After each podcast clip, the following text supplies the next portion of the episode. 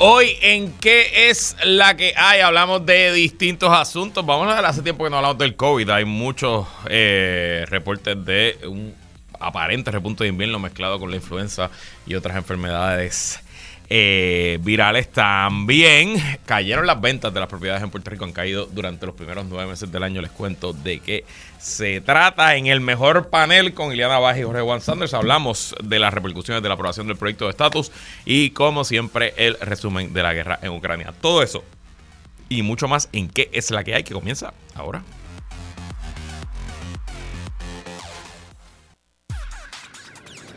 El análisis más potente y completo comienza ahora. Luis Herrero llega prendiendo fuego a los políticos y figuras que se atreven a dañar el país. Radio Isla 1320 presenta ¿Qué es la que hay? con Luis Herrero. Muy buenas tardes, bienvenidos y bienvenidas a ¿Qué es la que hay? con Luis Herrero por Radio Isla 1320. Hoy es viernes 16 de diciembre del 2022. Viernes de muchas fiestas de navidades de los trabajos, de mucho party, de mucho vacilón, de mucha... Tenga cuidado en la carretera. Por lo menos, si se va a buscar un chofer designado, les recomiendo a Yansari. Eh, Yansari puede ser una chofera designada, por lo menos por cuántas semanas más, por como cuatro o cinco semanas más, eh, Yansari puede ser su chofera designada. Después de eso, eh, pues que coma todo lo que quiera, que beba todo lo que quiera, que fume todo lo que quiera también, que coma carne roja, que coma sushi, todo lo que quieras hacer, Yansari, ¿ok? Tienes permiso.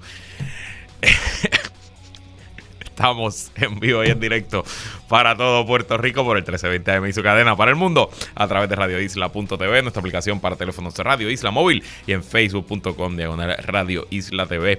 Yo soy Luis Herrero y como siempre les invito a que me sigan en todas las redes sociales, twitter.com diagonal L Herrero, facebook.com diagonal L Herrero, instagram.com diagonal L Herrero y recuerda que este programa lo puedes escuchar en su formato podcast Búscalo como qué es la que hay en tu aplicación de podcast favorita para que me escuches cuando a ti te dé la gana y qué es la que hay de que vamos a hablar hoy, día 296 de la guerra en Ucrania.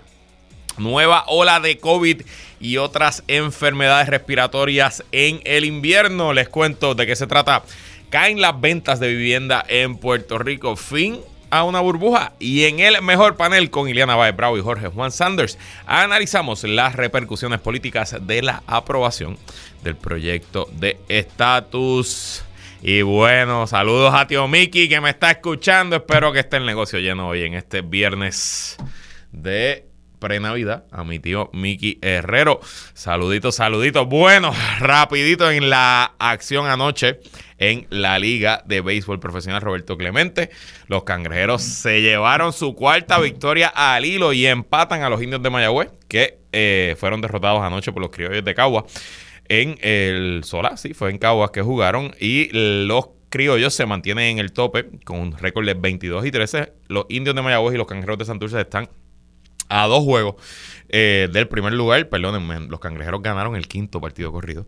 Los gigantes de Carolina en el cuarto lugar y los leones de Ponce fuera de los playoffs ahora mismo en el quinto lugar a 2.5 partidos de los gigantes. Hoy eh, los eh, cangrejeros visitan a los indios de Mayagüez Mañana recibimos a los indios en el Bison y el domingo hay doble juego. Los cangrejeros visitan a los campeones criollos de Cagua en el Sola Besares en Cagua. Hay doble juego importantísimo fin de semana para ver si se desempatan la... Eh, la eh, pues, esas posiciones. Me escribe aquí mi tío Miki Herrero que le mande un saludo a un radio escucha que no se pierde ni un programa. Hablo del Mr. Carlito Ruiz, así que saludos a Mr. Carlito Ruiz, muchas felicidades en estas Navidades.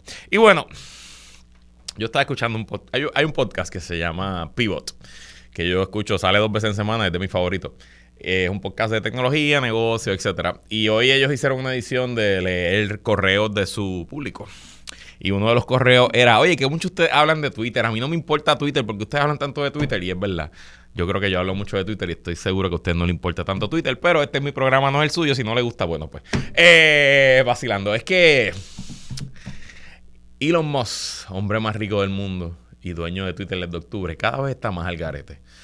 Anoche, como a las nueve y media de la noche, más o menos, hora de Puerto Rico, eh, creo que fueron 16 periodistas de distintos medios, medios como el New York Times, el Washington Post, CNN, le cerraron las cuentas en Twitter, boom, de un día pasón sin explicación, sin ningún tipo de comunicación, sin un warning, sin advertencia.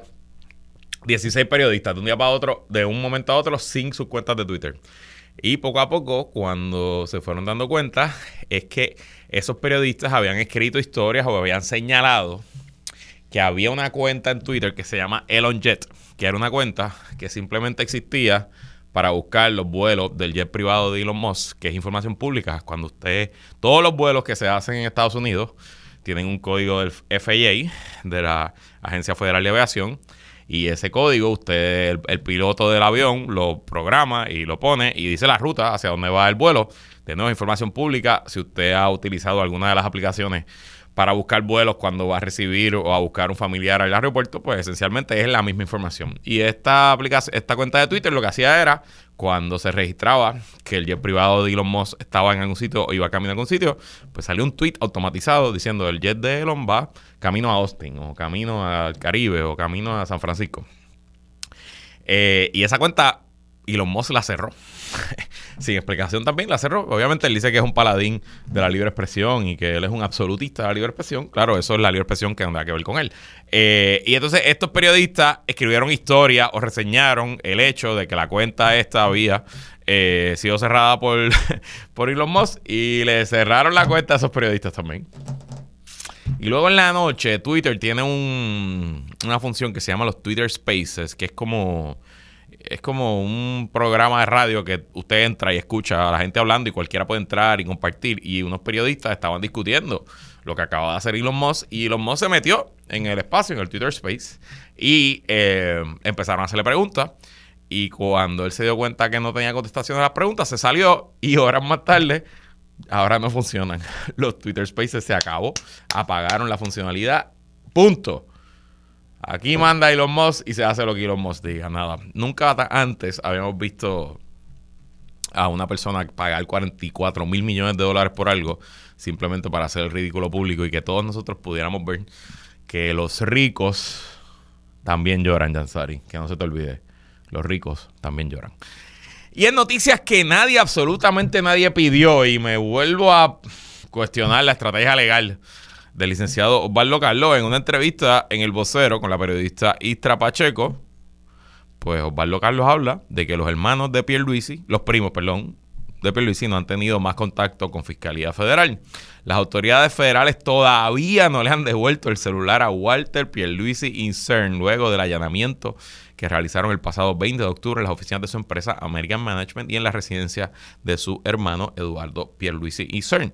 El abogado Valdo Carlos Linares, que representa a Walter Pierluisi, aseguró que tras el allanamiento no ha tenido nuevos contactos con la Fiscalía Federal.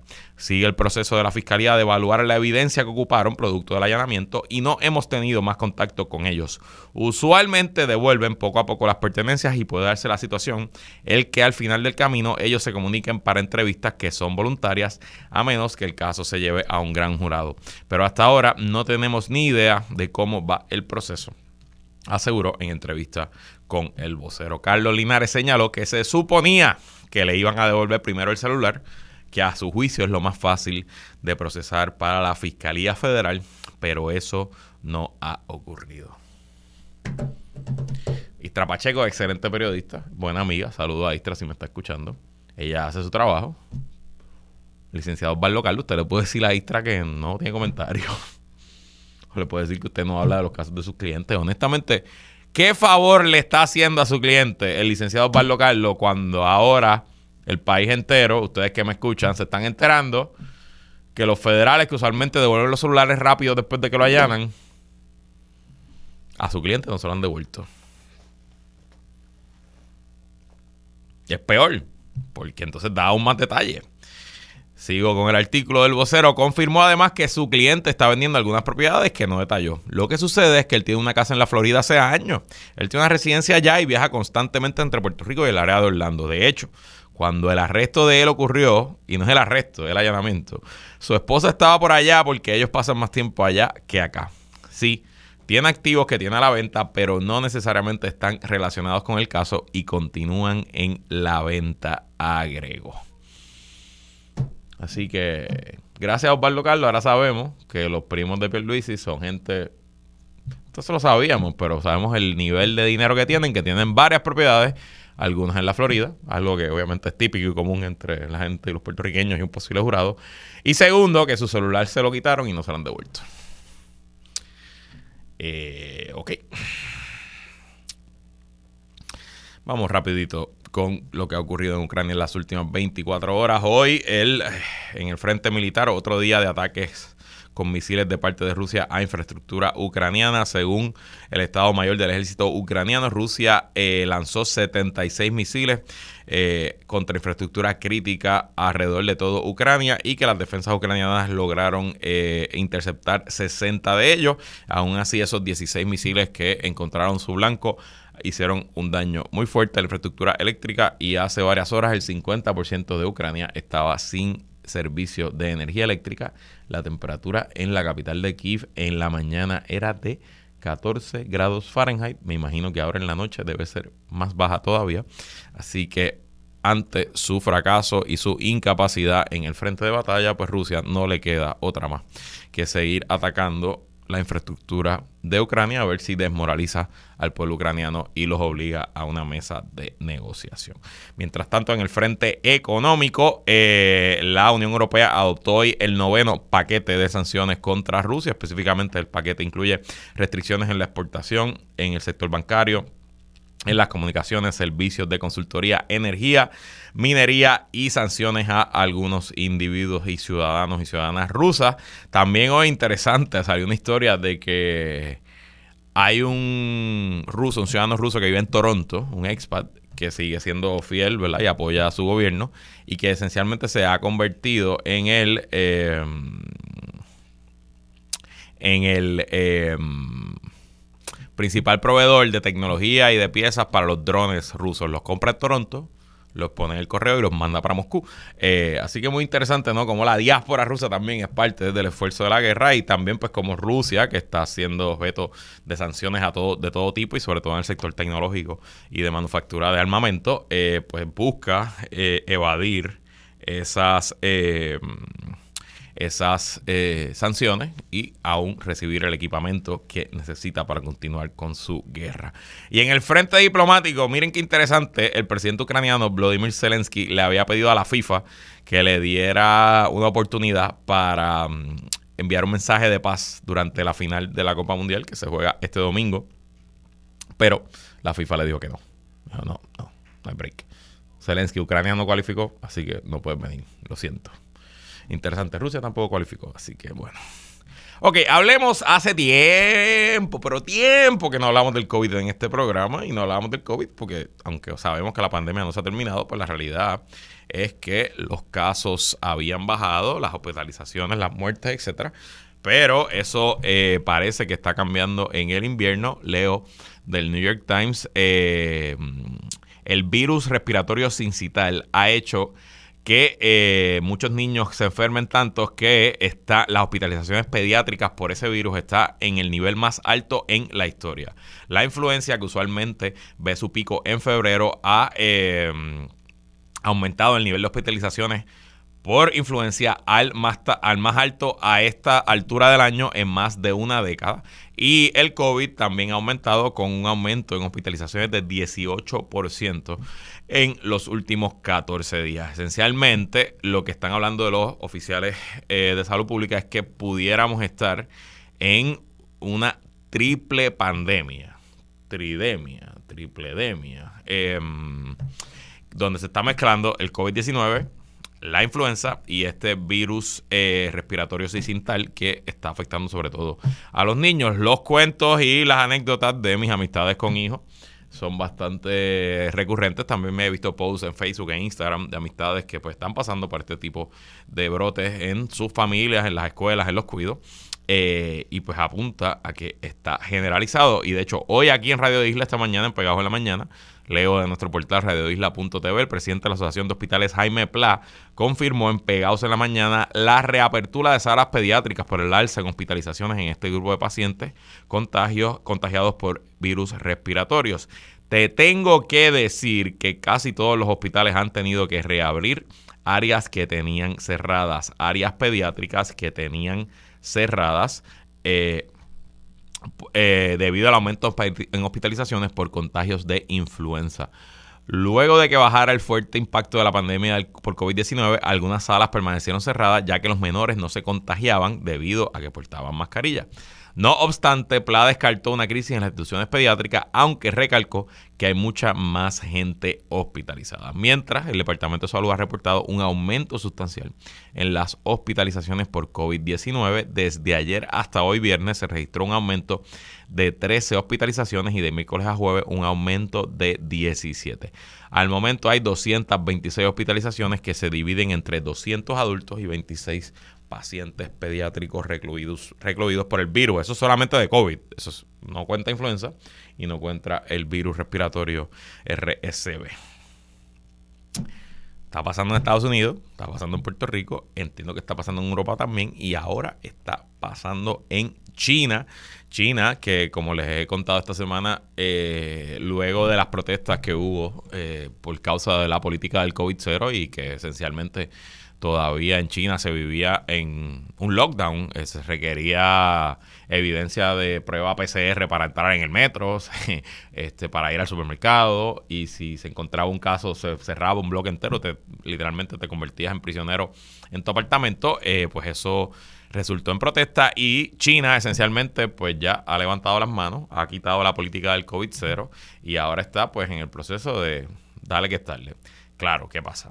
Nosotros acá en Occidente, además de que tenemos acceso a vacunas, en China hay vacunas, pero son las vacunas chinas y los números hasta ahora se han probado que las vacunas chinas no tienen la efectividad de las vacunas occidentales. Pero adicional a eso, pues piense usted que China lleva más de dos años en lockdown y es muy probable que el virus no ha corrido por la población, así que la inmunidad natural, la resistencia que hemos ido desarrollando, los vacunados y quizás los vacunados que nos ha dado COVID, como a mí, que me ha dado una sola vez, eh, pues obviamente no es lo mismo una persona que nunca se había enfrentado al virus porque estuvo siendo parte de una sociedad en eh, COVID-0, política de COVID-0. Bueno, pues ahora ya se está viendo rápido un disparo en los contagios en COVID y también se está viendo lo que se vio al principio en lugares como nuestro país que ha habido una corrida de la farmacia, una corrida de los hospitales, se están comprando, dice aquí, estoy leyendo de la BBC, que la gente está comprando ibuprofen, medicina para el catarro, kits de pruebas de eh, COVID,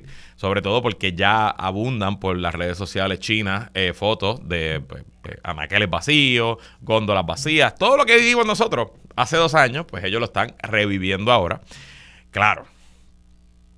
Eh, una, y de nuevo, lo mismo, ellos están viviendo ese momento ahora, nosotros ya lo pasamos, pero China, pues es el centro manufacturero del mundo, ya la economía más o menos se venía eh, recuperando de, la, de los problemas logísticos que causó el COVID y las paralizaciones eh, de las fábricas en China. Quién sabe si esta nueva oleada, este fin de la política de COVID-0, también implica que eh, pues volverán los problemas en la logística, seguirán aumentando los precios. El precio de un contenedor, de, transportar un contenedor de China a el puerto de Long Beach en Los Ángeles, en California, había llegado creo que hasta 10 mil dólares por contenedor de un promedio de 2.500 a 3.500. Ya de nuevo regresó a su precio histórico de 2.500, 3.500 dólares.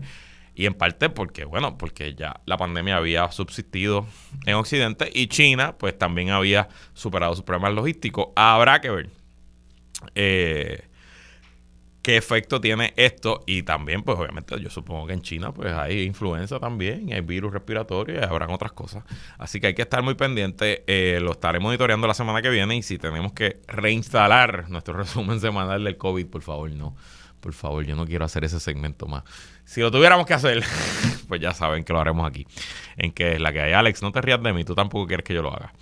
Eh, bueno, y vamos a cambiar a temas económicos, temas aquí en Puerto Rico. El el sitio especializado de economía 5millas.com y su periodista Luisa García Pelati nos escribe hoy de que tras eh, el, aumento en ventas de propiedades en Puerto Rico durante la pandemia, pues eso ha regresado a la normalidad. En septiembre, dice 5millas.com, se vendieron 702 viviendas, la cifra más baja desde mayo de 2020 en medio de la pandemia de COVID-19, según datos de la Oficina del Comisionado de Instituciones Financieras.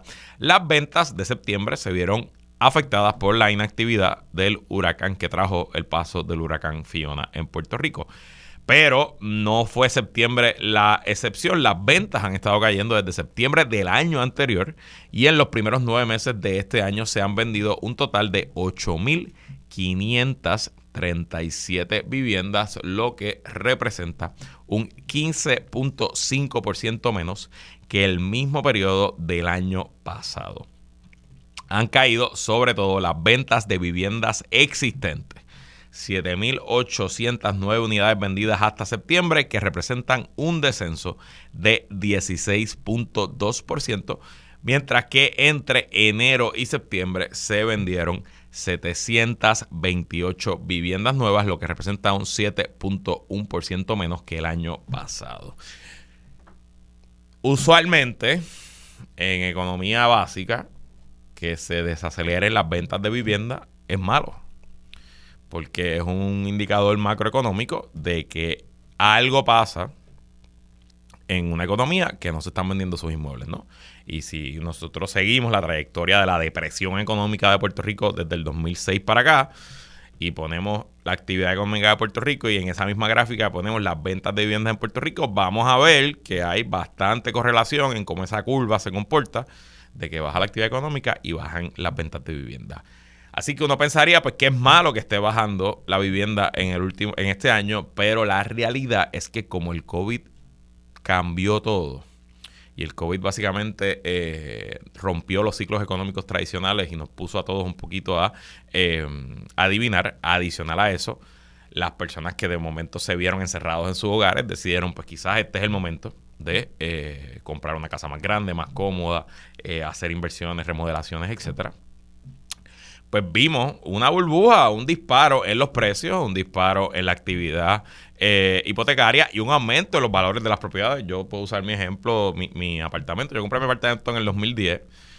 Mm, desde que lo compré empezó a bajar de valor. y yo no compré en el peor momento. Mi apartamento originalmente se construyó en el 2007, si no me equivoco, se entregó. Eh, el, el, desarrollador entregó el edificio en el 2007, se empezó a vender por un precio que fue bajando, fue bajando, fue bajando. Yo vine a comprar en el 2010 a un precio que, si no me equivoco, era como 30% menos del precio en el que se vendió originalmente. Eh, y mi apartamento era nuevo, nadie lo había vivido.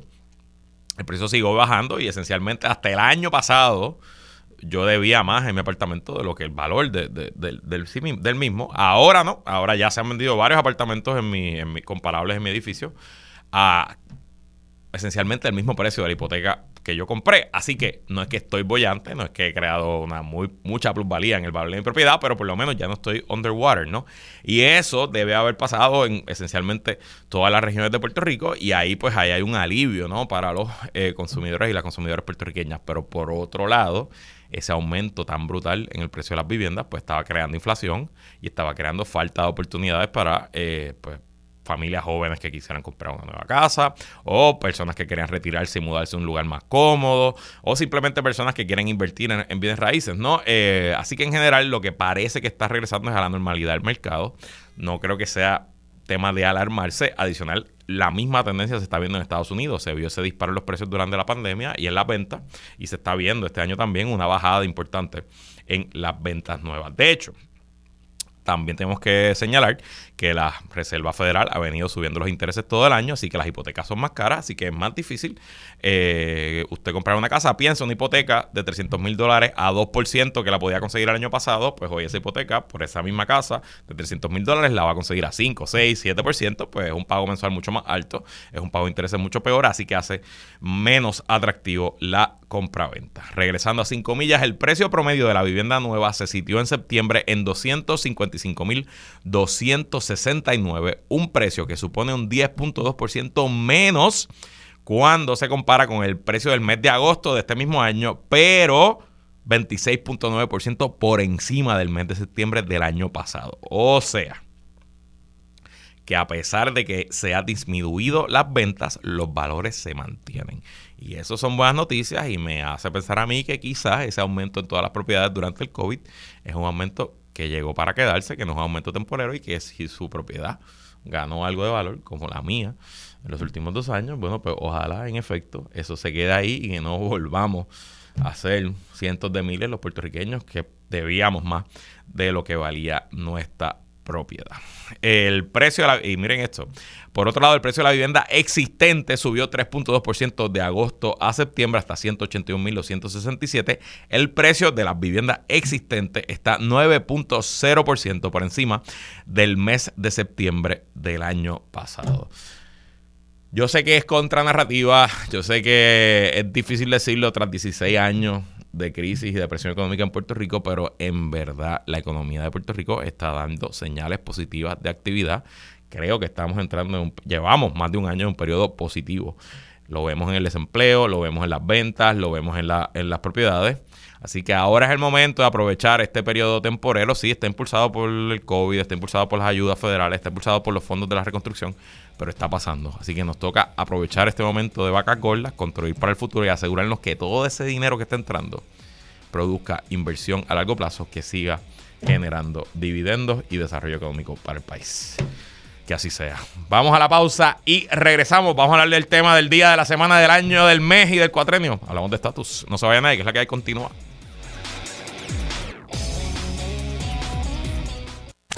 Ella es comunicadora, relacionista y experta en manejo de crisis. Él es estratega y un veterano de campañas políticas. Iliana Báez y Jorge Juan Sanders entran al mejor panel. Como todos los viernes cerramos la semana junto al análisis del mejor panel con nosotros Iliana Báez Bravo, que es la que hay, Iliana. Saludos Luis, a ti y a todas las personas que nos están sintonizando hoy viernes. Y también con nosotros directamente desde el Estadio Azteca. No, no, ya está en Puerto Rico. Jorge Juan Sanders, que es la que hable, Juan. Saludos Luis, a ti, a Iliana y a todos los que nos escuchan. Bueno, se aprobó el proyecto de estatus ayer en la Cámara. Sabemos que no se aprobará en el Senado, pero es el tema de discusión, así que comenzamos por el principio. Su reacción a esta aprobación, Iliana. Mira, Luis, como bien dices, no es un secreto y ha sido ampliamente discutido que este proyecto pues no tiene probabilidad de ser aprobado en el Senado y las cosas se complicarán, ¿no? Para, para lograr que se vuelva a considerar ante la nueva composición del Congreso el año que viene. That being said, eh, sí pienso que este proyecto, ¿verdad? El, el hecho de que este proyecto fuera aprobado en el Congreso actual es un paso hacia, hacia la descolonización de Puerto Rico, o sea, lograr que el Congreso, ¿verdad?, que tiene eh, poderes plenos sobre la isla, llegara a una propuesta que excluye cualquier opción territorial, que, que incluye un lenguaje que vincula a Estados Unidos con el resultado, creo que es un gran adelanto. Eh, sumarle, ¿verdad?, también el apoyo claro de Casablanca, que, que, que, para quedar bien con populares y PNP, pues se ha distanciado de algo así por décadas, pues sí pienso que es un logro y creo que, está claro quiénes ganaron políticamente con esto y ya lo discutiremos, pero sí pienso que, es un logro para los puertorriqueños y las puertorriqueñas porque da visibilidad a, nuestra situación colonial actual y, las desventajas que actualmente causa. 100% de acuerdo con tu análisis. Jorge Juan, tu reacción a la aprobación del proyecto ayer en la Cámara. Bueno, obviamente yo creo que los cambios más trascendentales que logró este proyecto y que va a lograr, ya que no tiene ninguna posibilidad en el Senado, es eh, el cambio en parecer y, la, el, pueblo, tanto en Estados Unidos como en Puerto Rico, escuchar por primera vez el cambio en parecer de, congresistas como Nidia Velázquez, ¿no? Y su posición sobre lo que es el Estado Libre Asociado, o sea, un cambio monumental de, defensa férrea del Estado Libre Asociado a llamar a el estatus y, la situación puertorriqueña, pues una colonial. Eh, porque en términos prácticos, pues no va a tener eh, mucho o ningún efecto más allá del que pueda tener dentro del Partido Nuevo Progresista en términos de, de, quién sale ganando entre Pedro Pierluisi y la comisionada residente. Creo que es un tema que allá afuera, más allá de las personas que estamos bien conectadas a la, a la política, a la actualidad y a las noticias, pues tampoco creo que es un tema que haya sido extremadamente eh, importante para la gente, especialmente en estas épocas. Eh, y obviamente el, ya sabemos lo de que no tenía ningún futuro en el Senado, pero el, propio eh, Hoyer, Steiny Hoyer, estaba diciendo que ni, ni lo discutió sustancialmente con, con Chuck Schumer, así que pues ya llegó a donde iba a llegar. Y, y de nuevo, para finalizar, los cambios más grandes yo creo que son en, en términos de, de la perspectiva pública de, ciertas figuras importantes como Nidia Velázquez sobre el tema del estatus. De acuerdo 100% también. Y un poco, em, aunque no sea un tema importante para la masa de los electores, es un tema importante para las relaciones de Puerto Rico con los círculos de poder en Washington, específicamente con el Congreso. Yo presumo que los líderes políticos que ayudaron a Steny Hoyer, a Nidia Velázquez y a Alexandria Caso Cortés a que este proyecto llegara a la meta donde llegó, pues ganaron puntitos con esas oficinas que pueden ser canjeados en el futuro para otras cosas que son importantes y son buenas para Puerto Rico, ¿no? Y un poco eh, eh, hay que también mirarlo desde esa dimensión, dimensión de, acceso, de relaciones, de conexiones en Washington eh, y de quién ayuda a quién. Al final del día los políticos y las políticas en todas las democracias son figuras transaccionales, es parte del juego, ¿no? De, cómo se hacen las cosas. y creo que quien jugó y participó va a, a, rendirle dividendos versus quien obstruyó o que simplemente no participó. Pero de eso vamos a hablar un poquito más tarde. Hablemos de la votación en sí. Había especulación que algunos demócratas iban a votar en contra. El congresista Chuy García de Chicago había eh, votado en contra en el comité. Tres demócratas habían votado en contra en el comité de, eh, recursos naturales, pero ayer fue unánime. El 100% de los demócratas votaron a favor. ¿Qué nos dice eso, Ileana? Primero yo, yo verdad, eh, un poco atándolo a, a, lo que decía Jorge Juan, eh, yo creo que esto demuestra que pues ya no le quedan aliados, ¿verdad?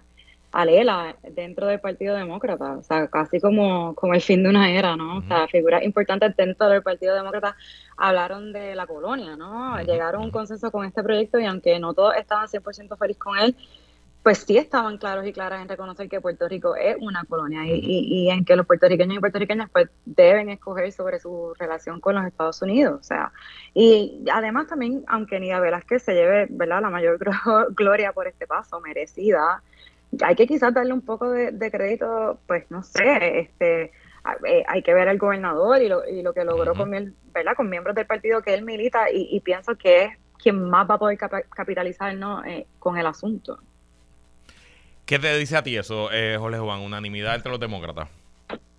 Eh, me dice que Hakim Jeffries, yo espero, tenga la misma capacidad de control sobre la delegación tan amplia y grande que han tenido por tanto tiempo Nancy Pelosi y Steny Hoyer, ¿no? Buen punto. Eh, obviamente ya no baja nada a votación que no tenga absolutamente los votos necesarios. Así que por un lado eso y por otro, la presión que le pusieron a, a Alexandria Ocasio Cortés, pues eh, a última hora yo creo que, tuvo efecto, o sea, aun cuando no le dieron las enmiendas que ella pidió, terminó votando a favor. Y, y toda esa ala pues, eh, progresista, eh, pues de nuevo no hubo nadie en contra del, del, grupo demócrata, así que obviamente pues se sintió presión en ese sentido. pero más que nada me dice del, del, control que hay dentro de esa delegación. Y obviamente pues que fue a última hora, o sea, ahorita estábamos hablando del, del apoyo del presidente, ¿verdad? Pero ese apoyo vino, yo estoy seguro que una vez que ya había hablado y se sabía que iba a tener los votos, lo que, iba a bajar, lo que iban a bajar ese. Claro, eso, eso no, no nos queda duda tampoco, pero bueno, de nuevo, así se juega el juego de la política. Y cruzando al otro lado del pasillo en el Partido Republicano, para sorpresa de nadie, pero cuando se cuentan los votos, pues se sabe exactamente, solamente 16 congresistas republicanos votaron a favor y de esos 16, 6 no regresan como congresistas en el próximo Congreso del 2023. ¿Por qué tanta oposición republicana a este proyecto, Iliana? Mira, esto no es, ¿verdad? Eh, eh, esto no es un tema sexy para el Partido Republicano, ¿verdad? No les conviene y no les interesa. O sea, y lo que demuestra, ¿verdad? Esos 16 votos a favor es que Jennifer González hizo lo que pudo y lo que pudo fue eso. O sea, eh, pues con el cambio en la composición del Congreso, pues donde tú bien señalas que solo permanecerán 10 de esos votos a favor, pues la presión va a estar en ella. Jorge Juan. Pues quizás es que el Partido Republicano está esperando con ansia y ponerse detrás del proyecto de Roger Wicker y José Luis Dalmao, ¿no? el Partido Popular. Eh, si no es eso, pues yo creo que obviamente apunta a lo que todos sabemos. La mayoría de los, miembros del Partido Republicano no quiere que Puerto Rico sea un Estado. Eh, no entienden el tema de Puerto Rico, no lo quieren entender. Algunos de los discursos que escuchamos ayer eh, estuvieron bien cerca de, ser un poco xenofóbicos y racistas, ¿no? Así que ese es un issue con el que el Partido Nuevo Progresista siempre va a tener que lidiar y, y alguna gente está hablando de que es un logro de que haya 16 votos dentro de esa delegación, pero una comisionada residente que hace alarde tanto de sus buenas conexiones dentro de ese partido y que lleva años cultivándola allá, pues no sé, 16 sigue siendo bien poco. O sea, tiene un, problema bien grande dentro de, su partido ella para, para, vender su ideal. Y son menos votos republicanos que el proyecto Young, que el proyecto de estatus que se aprobó cuando Fortuño era comisionado, que que se aprobó cuando Pierluisi era comisionado, y ni hablarle del proyecto Bennett Johnston del, del 89, que se aprobó unánimemente en la Cámara de Representantes. Así que, sin duda, eh, minimizar el problema no es la solución. Y de hecho, como dato curioso, solamente dos congresistas republicanos del estado de Florida votaron a favor, que eso me llamó la atención poderosamente. Yo puedo entender quizás, ¿verdad? Los republicanos que representan Florida Norte, que eso es el Deep South, pero donde más puertorriqueños hay que los republicanos hayan votado en contra, eso te dice que ni siquiera les interesa el voto puertorriqueño, que ni siquiera la movida cínica de voy a votar en esto para que los puertorriqueños voten por mí, ni siquiera eso les preocupa. Así que nada, eh, con los republicanos, hablar de estatus y sobre todo hablar de estadidad sigue siendo un sueño imposible. Nosotros nos vamos a ir a una pausa. Cuando regresemos con el mejor panel, vamos a traer la discusión a Puerto Rico y vamos a hablar de quiénes son los ganadores, los perdedores y los que empataron en toda esta discusión. No se vayan nadie, que es la que continúa.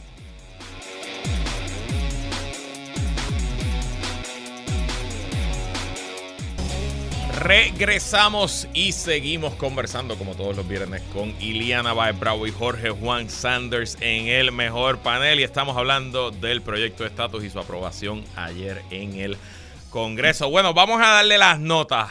¿Cómo terminan las principales figuras políticas en Puerto Rico y los partidos también tras la aprobación? Comencemos con la comisionada residente Jennifer González. Iliana, ¿cómo termina la comisionada tras la aprobación? Mira, Luis, como, como está diciendo Jorge Juan, yo creo que, que verdad la presión auto casi impuesta ¿no? de, la comisionada residente, pues le, le, va, le, resta un poco de credibilidad, ¿no? Esto pues, no logra el apoyo republicano, eh, pues un poco también eh, la hace, lo hace un poco imposible ella asumir esto como, como un gran logro. Jorge Juan.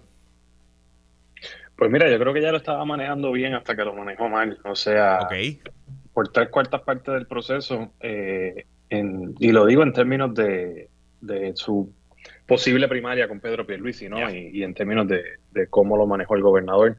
Pues yo creo que por tres cuartas partes del proceso ya se vio como líder dentro de todo este proceso, como que lo estaba impulsando, lo, lo, estaba moviendo dentro de Washington, lo representaba, lo defendía. Eh, y al final, eh, entiendo que no va a poder proyectar nada de lo que ha acontecido como una victoria, eh, tanto como el gobernador a última hora va a poder proyectar como una victoria o haber sacado más provecho.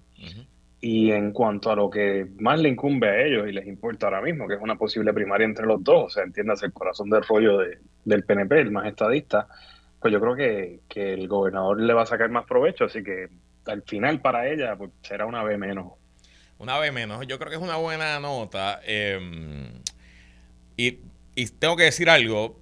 Eh, Jennifer González, yo no pensaba. Yo pensaba que era demasiado politiquera como para llegar a los acuerdos que llegó. Y honestamente hay que reconocerle que cruzó, cruzó el charco, eh, eh, habló sus diferencias, aceptó un lenguaje que estoy seguro que ella jamás hubiera pensado que iba a aceptar. Y eso hay que dársela. Pero en el juego local, sobre todo en el juego de una primaria entre Pierluisi y la comisionada, me parece que el gobernador en esta le sacó ventaja, sobre todo porque puede decir que él es demócrata y los demócratas están 100% con él y que ella es republicana y se jacta de ser republicana, pero ningún casi ningún republicano está con ella. Y eso en una primaria PNP donde el issue principal es quién es más estadista, creo que favorece al gobernador. Así que, ya que lo mencionamos, Iliana, ¿cómo termina Pedro Pierluisi tras eh, la votación de ayer? Pues justo eso, o sea, y, creo que nosotros lo habíamos hablado cuando eh, se anunció el consenso entre Nidia Velázquez y Jennifer González. Eh, Jennifer González le había robado el tiro al gobernador. O sea, el gobernador no, no habló o no pudo capitalizar sobre este proyecto por un largo periodo de tiempo, pero sí pienso que al final él es el que mejor sale. Y no sabía que estábamos dando notas explícitamente como Jorge Juan, pero yo creo que el gobernador se puede llevar una B más. Una B más. Yo le puedo dar hasta nada menos. Jorge Juan, ¿qué tú le das al gobernador? Pues yo creo que lo manejó bien al final, o sea, obviamente le va a sacar más provecho y, como mencionaba anteriormente, en lo que les importa a ellos, que es una posible primaria, pues él le va a poder terminar sacando más ventajas. Así que él definitivamente entre los dos es ganador. Y entre los dos, pues saca mejor nota, eh, sin duda.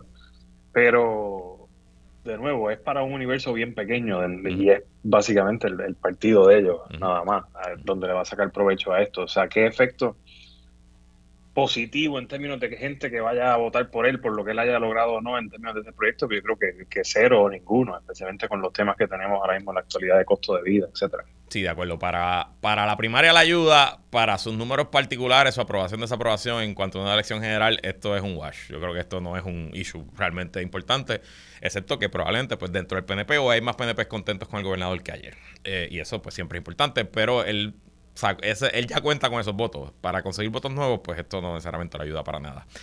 Y en general, el Partido Popular Democrático, Iliana, ¿dónde, dónde queda en este asunto?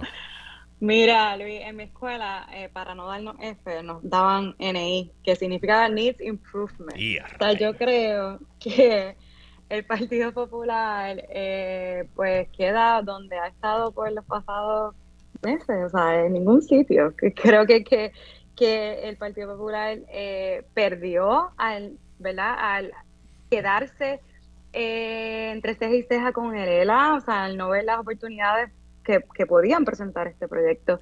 Y creo que desaprovecharon ¿no? Eh, el asunto de la libre asociación. No solo el liderato del Partido Popular, obviamente, creo que, que hay otras personas que sí pudieron haber capitalizado en eso y no lo hicieron. Jorge Juan. Pues de nuevo, yo creo que quizás es el gran ganador el Partido Popular, porque el Partido Republicano obviamente esperó por, por el proyecto de Roger Wick y José Luis Dalmao. O sea, eso, eso tiene que ser, sin duda, no hay Ay, explicación. No, mira, yo creo que si queremos buscarle cosas positivas, pues dentro de todo lo hay. Yo no creo que el Partido Popular tiene nada positivo como institución, pero por ejemplo, de verdad pienso que este proceso sirvió para que personas como Pablo José Hernández se posicionaran muy bien en los medios, le sacaran provecho y, y lograran, tú sabes, sacar algo de provecho mediático y proyectarse. Así que dentro de todo yo creo que lo, positivo es para ciertas personas específicas. De acuerdo. Y digo, y es notable que ninguno de los presidenciables se metió en el asunto. Ni Jesús Manuel, ni el alcalde Villalba, ni el alcalde Semorovi, ni el propio José Luis Dalmau, que mandó una expresión escrita that's it. Eh, digo, yo no he escuchado a Jesús Manuel ni al alcalde Villalba, por ejemplo, en los medios. Yo sé que el alcalde Villalba se está casando ahora mismo, pero eh, no, no lo he visto ni siquiera dar expresiones del asunto. Así que probablemente dijeron que pase por, por lo bajo. Al PP del daño es en lo que lo que yo le hablé el, segmento pasado, en el acceso, en que esencialmente se han quedado completamente solos, abandonaron el campo de juego y pues ya el 100% de los demócratas en el Congreso les dicen, no, no, de estatus, este es nuestro proyecto. Así que eso, no sé, eso, eso les puede pasar factura en el futuro.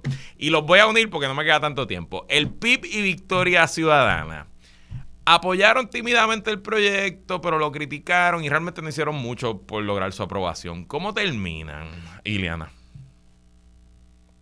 También pienso que pudieron capitalizar mejor. Creo que el PIB por fin podía educar sobre lo que significaba la independencia para Puerto Rico y lo que significaría, eh, eh ¿verdad?, a una generación que no lo ha escuchado. Y Victoria Ciudadana qué, mejor oportunidad que un proyecto que no vincule ningún estatus, que es lo que ellos ¿verdad? Eh, profesan. Jole Juan. Pues mira, el PIB ahora mismo está muy ocupado vendiendo la figura de Juan Dalmao para, como para preocuparse por la independencia, aunque es el partido independentista puertorriqueño. O sea, en, su búsqueda de buscar más votos y ser eh, más appealing a, mayor cantidad de, electores, pues obviamente no se enfocaron en eso en la última elección y como bien dice Iliana, no, no están educando sobre eso ahora mismo. Igualmente, ese es el reto más grande que tuviesen, o sea, por, por más descolonizador que pueda ser un proyecto, si al final a lo que termina, a lo, a lo, que donde acaba todo, en la urna, en los puertorriqueños decidiendo entre la estabilidad o la independencia, pues yo no estoy seguro que el día de hoy pudiesen todavía ganar, y menos cuando no educa sobre el tema. En Victoria Ciudadana, pues e, este es un issue donde eh, para gente que, siempre está pidiendo explicaciones y demás, pues ellos son el partido más ambiguo de todos, ¿no? A mí me parece que esto fue una gigantesca oportunidad perdida para ambos, no solo eh, en, aquí en Puerto Rico, sino en posicionarse, ya sea Manuel Natal o Juan Dalmau, en los sucesores de el ala de, o sea, del contacto con el ala más liberal del Partido Demócrata. Nidia Velázquez esencialmente se ha quedado sin aliados en Puerto Rico, porque el PNP jamás, aunque en esto hubo consenso, el PNP nunca va a estar con Nidia Velázquez. Y uno sabe que Nidia Velázquez probablemente no le quedan demasiados ciclos electorales, debe estar pensando en su retiro, pero quien la va a sustituir como la decana de los asuntos y quien representa el futuro del Partido Demócrata es Alexandro Casio Cortés. Y yo, si yo hubiera sido asesor de Manuel Natal o de Juan Dalmau, yo hubiera matado por estar ayer allí. Y la foto, la foto que yo hubiera subido a las redes es con Nidia y con ellos sí, aquí estamos no necesariamente porque me representa votos, pero porque me abre puertas y me asegura que en el futuro, tanto Nidia como ellos sí se van a acordar que fui yo, Manuel Natal, o fui yo, Juan Dalmau, quien estuve ahí, quien apoyé, quien les dio vaqueo desde la ala liberal. No lo hicieron y en la política estas cosas pasan una vez y no necesariamente vuelven a ocurrir y me parece oportunidad perdida. No les doy nota, les doy incompleto a los dos. Y con eso, bueno, pues se nos acabó el tiempo. Ileana Bay, gracias por estar aquí. Gracias a ti, Luis, Juan. Jorge Juan Sanders, gracias por estar aquí. Gracias Luis, Liliana y todos los que nos escuchan. Y gracias a todos y todas por sintonizar otra semana más de qué es la que hay con Luis Herrero. Como siempre, agradecido de su patrocinio, de sus comentarios y de su sintonía. Quédese con nosotros, que la mejor programación en este viernes navideño continúa en Radio Isla 1320. Buen fin de semana.